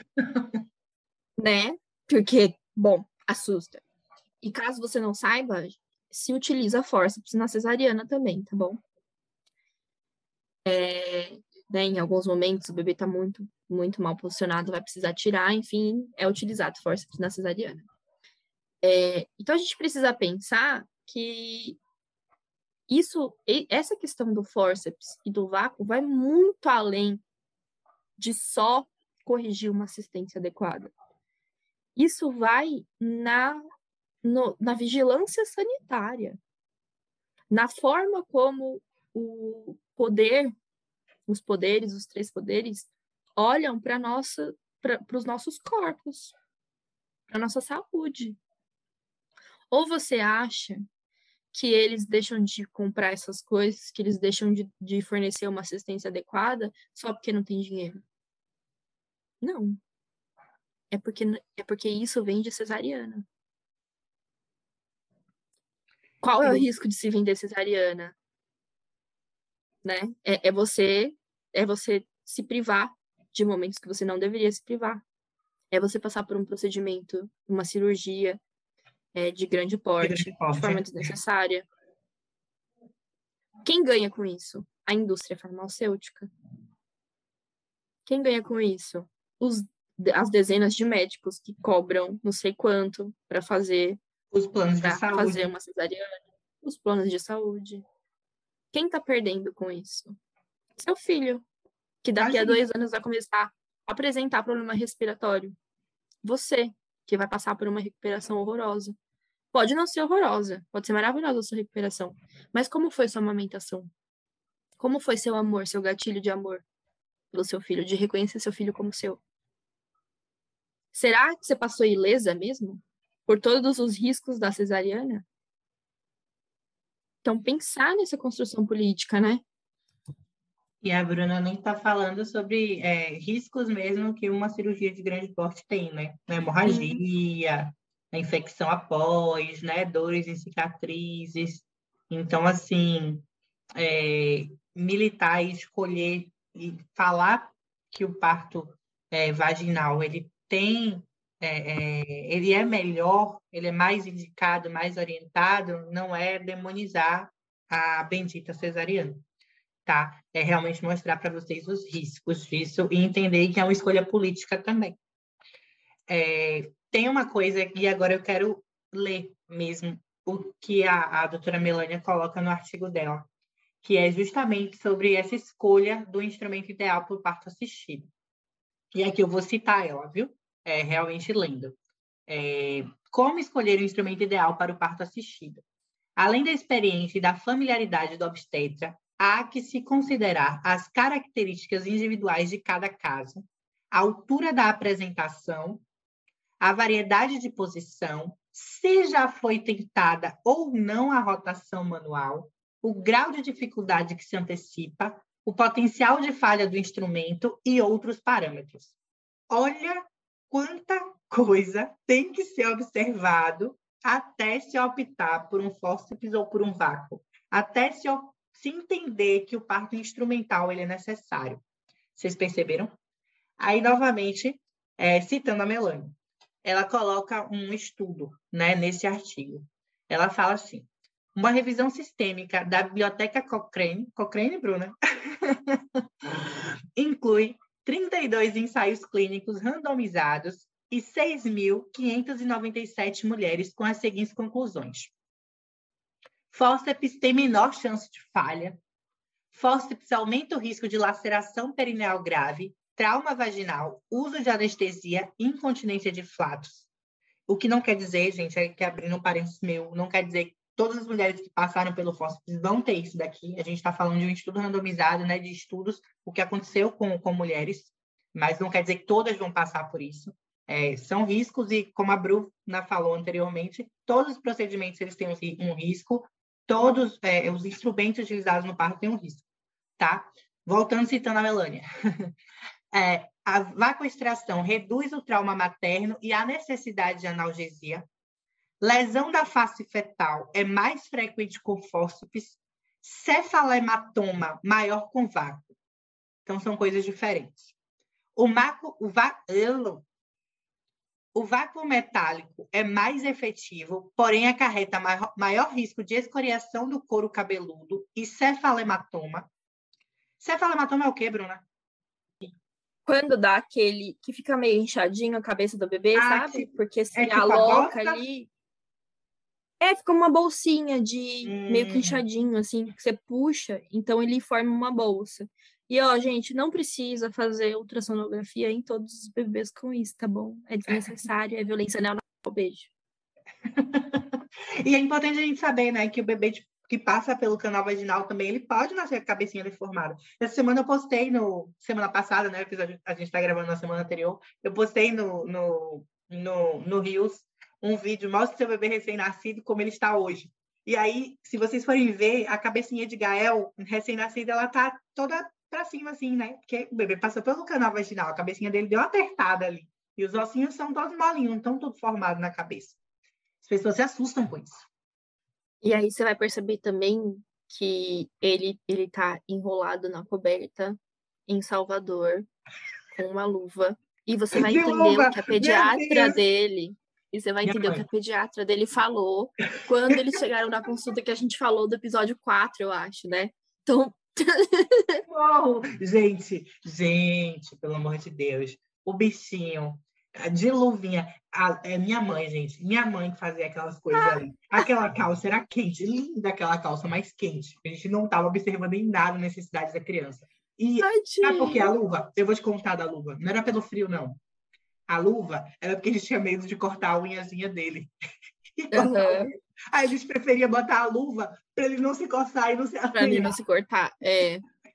Ai, Mas meu Deus aquele trem céu. esquenta, gente. Não façam isso com o bebê. Eu tinha que fazer não. essa piada. Não façam isso com o bebê de vocês. Não deixem as avós fazerem isso com os bebês de vocês também. Porque não é culpa da minha mãe. Não, Hoje meu filho vive pelado. Quem vê sabe que Gael só anda pelado. Porque né, a gente está falando de verão Salvador. Vou voltar. Vou voltar para a Melânia. Né? A gente tá, perguntei para a Bruna sobre, sobre a cefalematoma, que é, é essa coisinha da cabeça. A gente acabou falando que todos os bebês eles podem nascer daquela. De, da, com a cabecinha que a gente acha que está deformada, né? A cabecinha de gente mais torto assim, mas é normal. Isso não é nem o cefalematoma. O cefalematoma é quando fica realmente tipo um tumorzinho, assim, não é nem a bolsa, é tipo, tem um negocinho na cabecinha, né, Bruno? E vamos lá. É, novamente citando a Melania. É, no vácuo, o vácuo metálico ele é mais efetivo, porém acarreta maior risco de escoriação do couro cabeludo e cefalematoma, como eu já tinha dito. Há um reconhecido papel para fórceps e todos os tipos de ventose na prática clínica. E aí ela traz também é, um aumento progressivo na falha do uso dos instrumentos. Ela traz o fórceps. Vocês vocês viram, né, que anteriormente a gente falou sobre o uso do fórceps e como ele pode causar algumas coisas a mais na cabeça do bebê. A gente lembra novamente que a gente está falando de um instrumento metálico, um instrumento que ele é maior, um instrumento que ele precisa de técnica mesmo para ser utilizado. Mas mesmo com técnica, algumas coisas podem acontecer. E aí faz parte do risco do uso daquilo. Mas aí a Melania ela traz né, esse aumento progressivo da falha e ela fala que o fórceps é o que falha menos. Então, se a gente for olhar né, os instrumentos utilizados em um parto instrumental, o fórceps ele é o que tem menos chance de falhar. E aí ela traz o fórceps, o vácuo de metal, o kiwi ou kiwi, que é a ventosa rígida, e a ventosa flexível, que é a que mais falha. Então, se a gente for é, gradar mesmo o que é, seria, entre aspas, melhor de ser utilizado, entendendo as falhas, a gente vai colocar fórceps, vácuo de metal, kiwi e ventosa flexível, tá? É importante saber essas coisas também e entender que todos os procedimentos têm risco, tanto de falhar quanto de causar algum tipo de lesão, certo? É... Então, a seleção do instrumento, ela termina falando que a seleção desse instrumento é, deve considerar o percentual de falha, o balanço entre os riscos e os benefícios maternos e neonatais e, importante, a experiência do operador. Não adianta eu observar todo, tudo que a gente disse aqui se essa pessoa ela foi imperita se essa pessoa não souber utilizar o que ela está se prestando a utilizar. Então, o treinamento, em todos os casos, para o uso de qualquer desses instrumentos, ele sempre vai ser fundamental. E, novamente, vou falar, já falei três vezes, mas vou falar de novo. O teste não é em mulheres. O teste é em bonecos. O teste é quando você está fazendo curso, está se especializando nisso ainda. Não é você ir atender e ser residente e tá lá testando usar fórceps em mulheres, usar o kiwi em mulheres. Não é isso, tá? Mulheres, elas não são cobaias, nem nessas clínicas de escola, que as pessoas gostam tanto de usar mulheres como cobaias para poder né, testar todos os procedimentos e ensinar todos os procedimentos. Então, a gente precisa entender isso também. A gente, é, a gente tem que ter em mente que quando, quando se é um profissional da área, não se pode dizer que não sabe usar um equipamento. Você tem que procurar usar porque aí você está agindo com imperícia, né? Você deveria saber fazer isso. Se você não sabe, se você não sabe, faz, é erro médico. Se você não sabe, não faz, a missão de socorro. Então tome cuidado é, ao ouvir essas coisas. Te pega pelo pé e te roda e você não sabe nem onde vai mais. Exatamente. Então cuidado com que com que conduta você vai adotar. Porque, é assim, se correr, o bicho pega, e se pegar, se ficar, o bicho come. Então não dá para sair por tangente nenhuma. Eu vou falar é, agora sobre uma coisa, não é nem uma coisa capciosa, né? Sobre esse parto instrumental.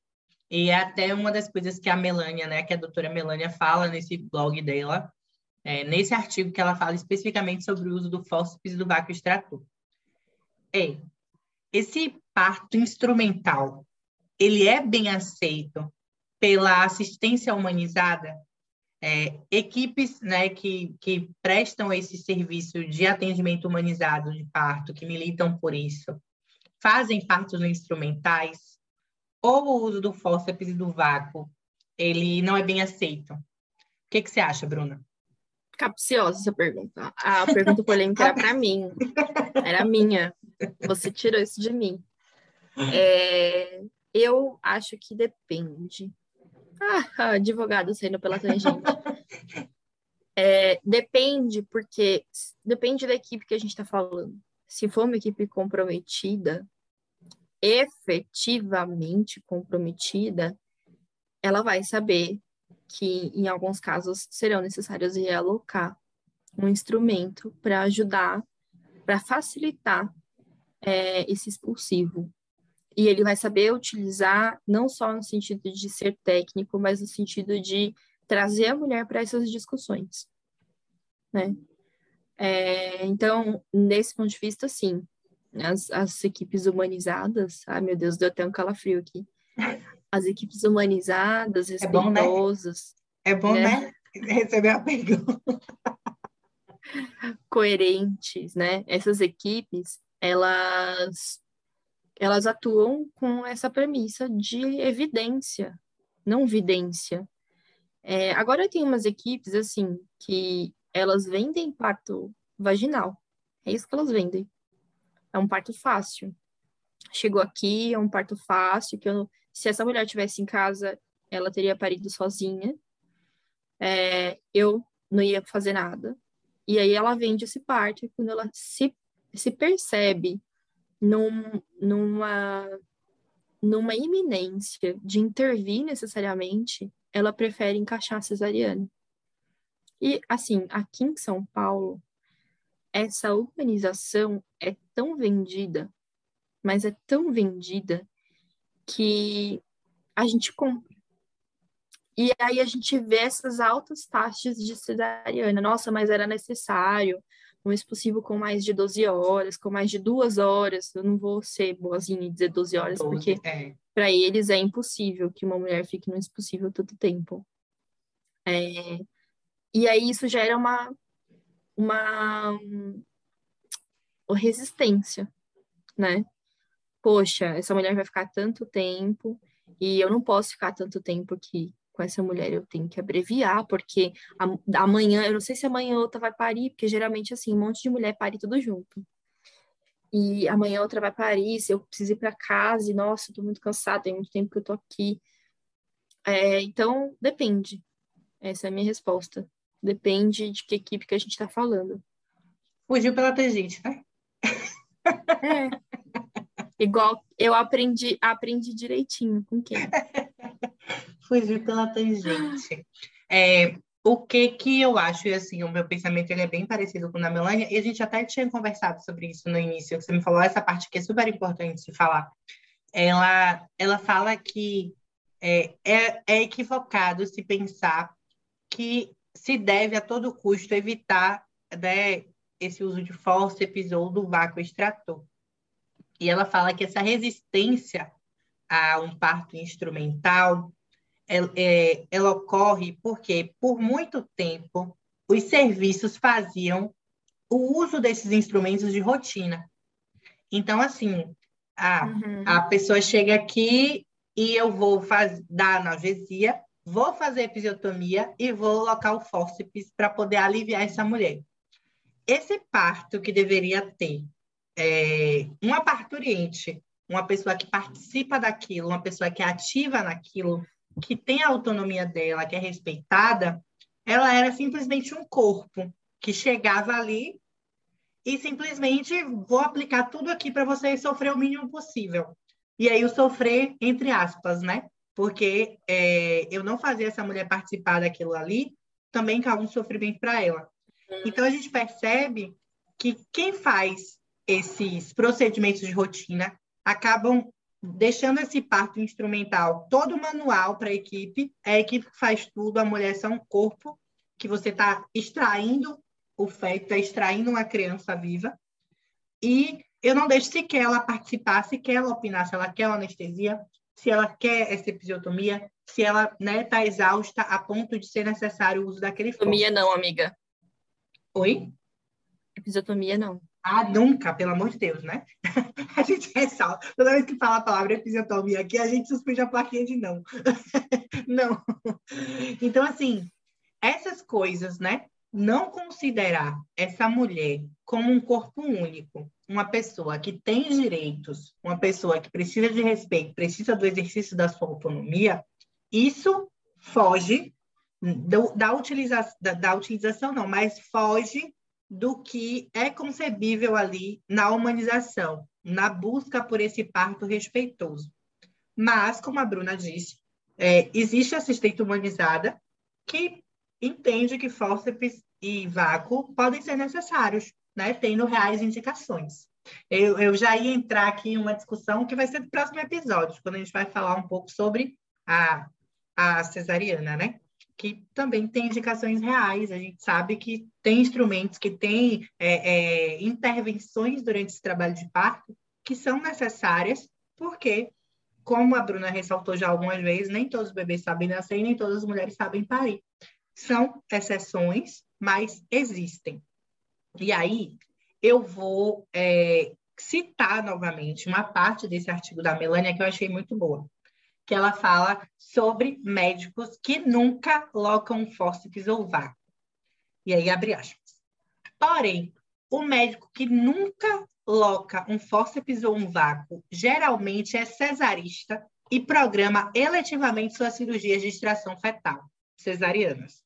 Eu não posso confiar nessas pessoas para partejar e elas também não fazem questão de fazê-lo, mas podem colocar em risco o binômio mãe e bebê em situações de emergência.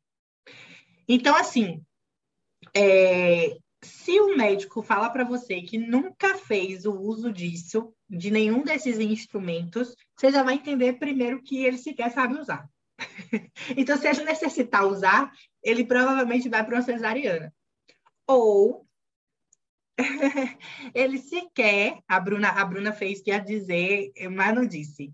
É, ou esse médico sequer deixa essa mulher entrar em um período, né, em um trabalho de parto, porque já que ele não sabe usar, ele não vai dar a oportunidade dessa mulher perceber que ele não sabe usar. Então, assim, esses médicos que né, dizem que não precisam se especializar nisso, que não, não precisam saber utilizar esses instrumentos, eles geralmente são cesaristas. E isso é, causa a morte de mães e bebês, mesmo, é, é, eu não digo nem assim, pelo menos eu entendo que não é nem de precisando usar, não sabendo usar, mas também realizando cesáreas, cesarianas sem reais indicações. Isso também pode levar à mortalidade tanto materna quanto fetal. Bruna queria complementar alguma coisa sobre isso aí? Eu ia não, citar eu ia a Melania novamente. Eu ia dizer uma coisa, mas você acabou dizendo, você falou, ah, quando o profissional não sabe realocar um forceps e um vácuo, aí eu ia falar, isso significa que qualquer intervenção que, que, que seja necessária, ou ele vai, porque assim, gente, se o bebê já tá lá embaixo, você tá toda dilatada, a cabeça tá lá embaixo, e você precisa abreviar esse parto urgente, não dá tempo de ir para uma cesariana. Se essa abreviação precisa ser urgente. O que, que ele vai fazer? Uma episiotomia para né? ajudar, entre aspas. Uhum, uhum. Então, olha só, ele pode te falar que não faz episiotomia, mas se ele te disser que ele não sabe usar um forceps e um vácuo, ele vai fazer quando precisar. Ou ele Entre aspas, vai deixar, né? precisar, tá? Ou ele vai deixar você é. entrar lá no trabalho de parto, como eu falei. E aí eu vou continuar é citando... o que vai acontecer, né? E aí eu vou continuar citando essa, essa, essa parte desse artigo da Melanie.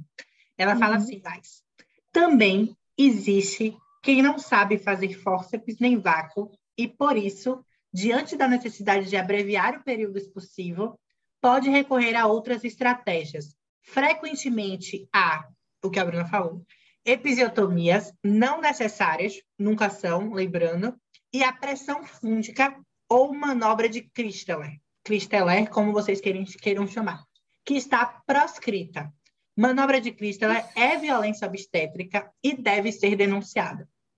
Fórceps e vácuo podem não ser naturais ou românticos, mas quando bem indicados, são salvadores. Fica a dica. E aí ela fecha assim: como qualquer procedimento, deve-se explicar e obter a autorização da paciente para sua utilização. É, a Melania termina falando esse, esse, esse, artigo né, sobre essa parte da, da humanização, entender o fórceps e vácuo. É, ela fala assim: como qualquer procedimento, deve-se explicar e obter a autorização da parturiente para sua utilização. E aí, é, é, é, como eu falei, eu, eu ia citar bastante a Melânia, porque eu acho que é uma pessoa que é, né, milita por isso e que fala com propriedade sobre, é, e ressaltar aquelas coisas que a gente já ressaltou, que ela fala no final, né, sobre essa questão da autorização da, da parturiente. A mulher, ela é uma pessoa ativa ali. A mulher não tem que ser paciente, ela não tem que ficar esperando que as coisas aconteçam com ela o tempo inteiro. Ela tem é, que, ela deve participar das escolhas, ela deve dizer como ela está se sentindo, ela deve dizer o que ela espera, e ela deve fazer isso até antes desse trabalho de parto, né? O plano de parto está aí para isso.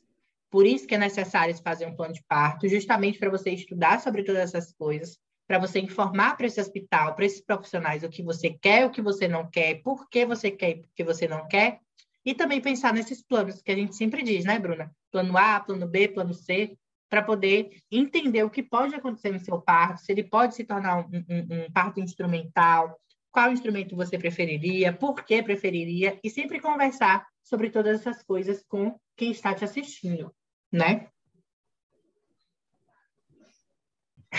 É... Agora eu vou devolver a pergunta polêmica e gestantes é, com cesariana prévia ou cesárea anterior, na real, é, uma vez cesárea, sempre cesárea? Até João riu. o deboche, meu pai, o deboche. Até João riu com essa. É, isso é um, um, mito, e assim, é, eu não acho nem que essa é uma pergunta polêmica. Eu acho que é um mito mesmo que é passado de pessoa para pessoa, e as pessoas vão acreditando. E, existem profissionais que, inclusive, né, vêm tentando trazer justificativas médicas. Não é porque se o útero já foi aberto uma vez, como assim você vai forçar um trabalho de parto novamente? Ele vai romper de novo, enfim. É, e as pessoas ac acabam acreditando, né? Acreditando naquela, naquele médico que sabe tudo, ele estudou para isso, então ele sabe mais do que eu. E isso acaba sendo passado. Então, quantas pessoas a gente ouve falando, né? Eu já tive um filho por cesariana, então eu tenho que ter por cesariana de novo. O médico disse que eu não posso nem entrar em trabalho de parto, eu tenho que ter uma cesariana novamente. E é um mito, né? Não existe isso. Óbvio que a gente tem que considerar cada realidade de cada mulher, o que ela pretende, o que ela quer, quais as condições físicas dela, mas esse negócio de uma vez cesariana, sempre cesariana, não existe. Você pode sim ter um, uma cesariana prévia e passar, né, tendo um segundo filho, um terceiro filho, passar por um parto vaginal. Então, assim, existem inclusive, né, formas específicas, é, cuidados específicos com essas mulheres porque também não vou deixar ela entrar em trabalho de parto sem nenhum tipo de assistência, acreditando que é uma mulher que não, não teve um corte no útero, né? Então, eu preciso assistir essa mulher da, de forma adequada, e também existem manuais específicos para isso, partes de manuais que falam especificamente sobre isso, inclusive sobre a indução, né, Bruna? Estava esperando o João parar de dar show aqui. É... Inclusive, durante a, a, a, a, pera, durante a indução, a gente tem que entender que existem questões que a gente não pode fazer com uma gestante com cesariana prévia. Então, a gente vai precisar adequar essa indução para essa mulher, entendendo e fazendo com que ela dialogue com a equipe o que pode ou não ser feito, o que deve ou não ser feito. É, justamente dentro dessas possibilidades. Ah, mas ela tem duas opções. E aí a gente tem que fazer uma, depois fazer outra. Vamos levar para ela decidir? Vamos. Com risco, dizendo quais são os riscos, o que. Vamos, vamos fazer isso? Vamos. Só que vamos levar para ela discutir. Então, é sempre colocando em jogo a posição da mulher dentro dessa, desse contexto do parto. O que papel que ele exerce dentro desse contexto? É um papel de esperar, de paciente, ou é um papel de parturiente, de conduta ativa, de conduta é, mais ativa, né? De decidir sobre as coisas, de decidir sobre as questões que estão cercando ela. Participar. Ai, mas olha lá, exatamente. Ai, mas olha lá que é um parto domiciliar. Vamos adequar isso aqui, vamos entender qual que é o contexto, o que dizem as recomendações. Porque o médico pode ser humanizado, pegar uma gestante que há seis meses fez uma cesariana e que quer um parto domiciliar e falar, eu não banco. E ele está sendo prudente. Porque o que dizem as recomendações? Olha, atenção máxima para gestações que gestações que a segunda gestação que ocorre depois de uma cesariana, 18 meses depois. Menos de 18 meses é, é mais é mais sensível, a gente vai precisar olhar com cuidado para isso. Talvez esse médico não banque e seja humanizado. Mas ele precisa te dizer: eu não banco por causa disso. Para você ter escolhas conscientes, né? Para você Exatamente. saber riscos daquilo E para você saber uhum. que, olha, esse Uhum. profissional ele está sendo extremamente sincero com vocês, falando que não, não rola para ele. E assim, é, não é tratar essa mulher como se ela nunca tivesse tido um filho e como se ela nunca tivesse tido um corte no útero, como eu falei, né? Inclusive, é, até esses métodos de indução mesmo, o recomendado não é usar o miso, né? Não é usar esses, esses, esses métodos farmacológicos para poder fazer essa mulher é, entrar em trabalho de parto, porque realmente pode forçar esse útero e pode acontecer uma ruptura uterina. Mas tem o balão de Foley, que a gente falou, né, Bruna? É, para poder fazer essas induções em mulheres com cesarianas prévias. É, tem uma outra coisa também, que se a gente for parar para pensar, é, eu tenho uma cesariana, engravidei novamente, e aí o médico me falou que é só uma cesariana. Mas pensa, se eu já tive um corte anterior no útero, e aí eu tenho vários filhos e vou fazendo um corte nesse mesmo útero, tem um risco imenso também nisso. Né? Eu vou estar forçando o mesmo lugar que já foi cortado anteriormente, que tem uma cicatriz, para poder conseguir tirar outro filho. Então, a gente consegue observar, pelo menos eu consigo observar, e aí, com a fonte voz da minha cabeça mesmo, eu consigo observar que é, um parto vaginal para essas mulheres após uma cesariana, bem assistido, óbvio, é muito mais benéfico para essa mulher do que várias outras cesarianas e você ficar preso na cesariana para sempre. Então, assim, é importante vocês saberem sobre isso. É importante vocês conversarem com os médicos de vocês, os médicos, as médicas de vocês sobre isso, os profissionais que te assistem. E se algum te falar assim, você teve uma cesariana e agora vai ter que ter outra, você já pode correr, porque é um dos indicativos de que ele não é, não é baseado em evidências, que ele não é nada humanizado, que ele não vai te dar um parto respeitoso e que ele está tentando influenciar é, na sua escolha. E aí você não pode permitir isso, né? Só para fechar esse assunto, porque a gente já está chegando no final, né? É, a gente tem as diretrizes de atenção à, gesta à gestante à operação cesariana, e a gente usa muito isso, é, a gente usa muito isso para essas questões de cesariana que a gente vai trazer no próximo episódio. Mas aqui ele tem essa questão de cesariana é, prévia, parto normal após uma cesárea prévia. E aí ele fala, olha só, gente, é uma diretriz de 2016 isso aqui, tá? Então não é de hoje que a gente está falando besteira. Não é evidência, não é o que a gente acha. Desde 2016 a gente vem suscitando essas coisas. Ele diz que a morte materna de mulheres com operação cesariana é um evento raro. E o risco de ruptura é maior naquelas com operação de cesariana prévia que não entraram em trabalho de parto, mas progrediram para uma nova cesárea. Então, é mais arriscado, vejam, é mais arriscado você fazer uma segunda cesariana depois de uma cesárea prévia do que você entrar em trabalho de parto, ter um parto normal, ou entrar em trabalho de parto e desenvolver uma cesariana. Quando você agenda uma cesariana, ou quando você vai para uma cesariana, o risco de ruptura uterina se aumenta muito. Então, assim, a gente precisa entender é, qual, é, qual é a taxa de mortalidade para um parto normal? Qual é a taxa de, de, de mortalidade para um parto, para um uma cesariana? Então, a gente precisa entender essas taxas com mais calma, com mais é, amenidade, sem ir muito nesse de se afobar e querer militar por uma coisa que você nem sabe o que você está fazendo, porque é isso que as pessoas estão fazendo hoje em dia, né? A gente fala de militância e parece que a militância é sempre ruim. A gente fala de militância, ah, você não vai ser aquela militante chata, né? O que, que significa isso? Lutar pelo certo? Ah, eu vou ser bem chata, eu vou ser um nojo. não é? Porque, assim, é, a gente associa militância a um bando de gente chata que caga a regra. É isso. Mas até que ponto a gente abre mão do nossa ignorância, do poder de dizer assim, eu realmente não sei sobre isso. E, nossa, você está dizendo tudo isso, parece que você sabe. Mas isso não significa que eu vá acreditar nessa pessoa. Isso significa que eu vá pesquisar para entender o que essa pessoa diz.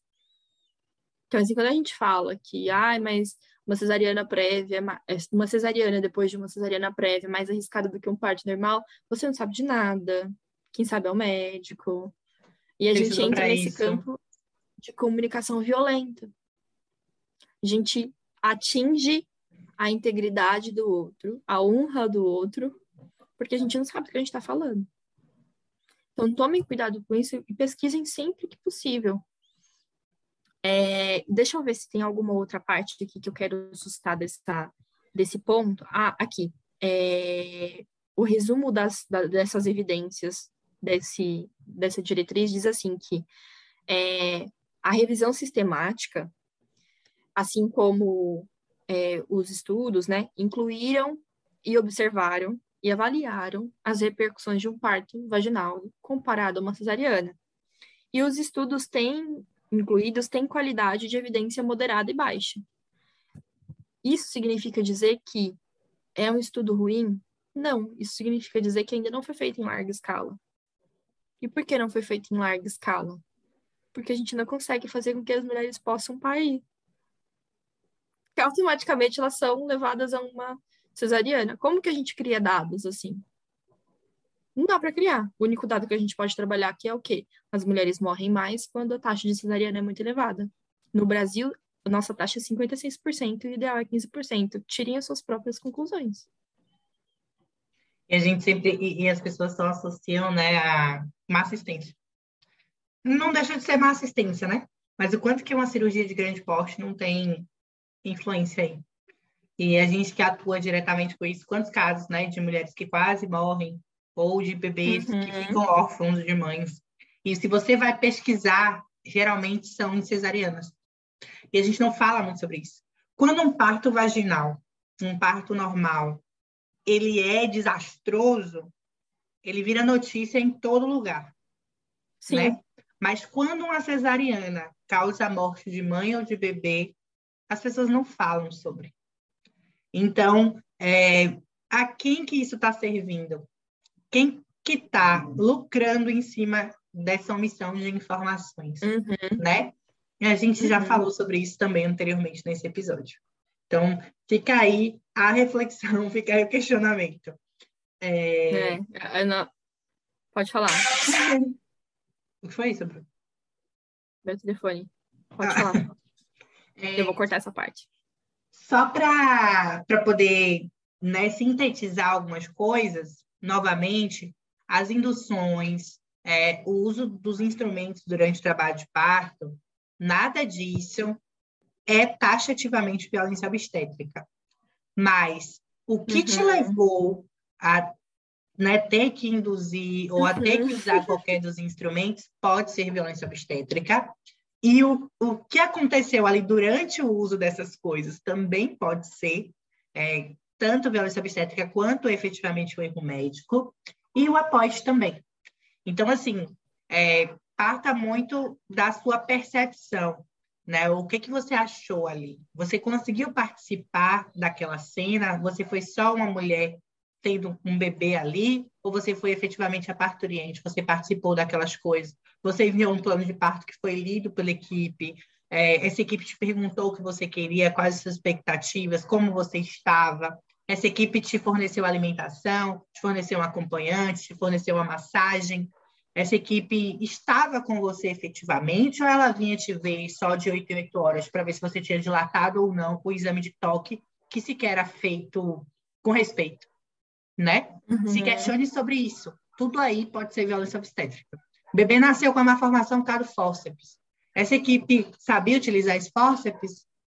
É, é, eles já tinham experiência anteriormente? Porque o fórceps em si também, apesar de assustador, como a gente falou, ele também não é violência obstétrica. Ele pode ser utilizado, ele pode ser extremamente necessário para salvar mães e bebês, né? Sintetizando todas essas coisas. E aí você pode é, é, boletim de ocorrência, né? Buscar delegacia, civil criminal, civil. Falei civil de novo, meu Deus do céu.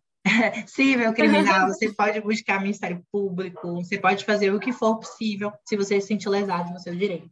O direito é seu. Uhum. Eu acredito que a percepção da violência obstétrica, ela parte muito do que você entende do que aconteceu ali, né? É, sempre é. buscando profissionais que saibam te orientar nesse sentido. É isso mesmo. Aí a importância da, das consultas preventivas que a gente faz. Sim. Né? É, de orientar exatamente nesse sentido que a gente está trazendo aqui. É, eu acho que é só isso, né? A gente já falou bastante já. Eu acho também. a gente já falou bastante. Mas eu acho que é só isso mesmo. É, uma boa noite, boa, bom dia, boa tarde, boa noite, independente né, de quando você estiver ouvindo. Fica aí com o nosso fechamento novo. É. Ou depois vocês falam se vocês gostaram dessas introduções novas aí, viu? Desse, dessa nova reconfiguração. E se não gostaram também, avisem, né, para a gente poder mudar. A gente está aqui. Um beijo, Bruna. Beijo, gente. Tchau, tchau. É, fechando no estado.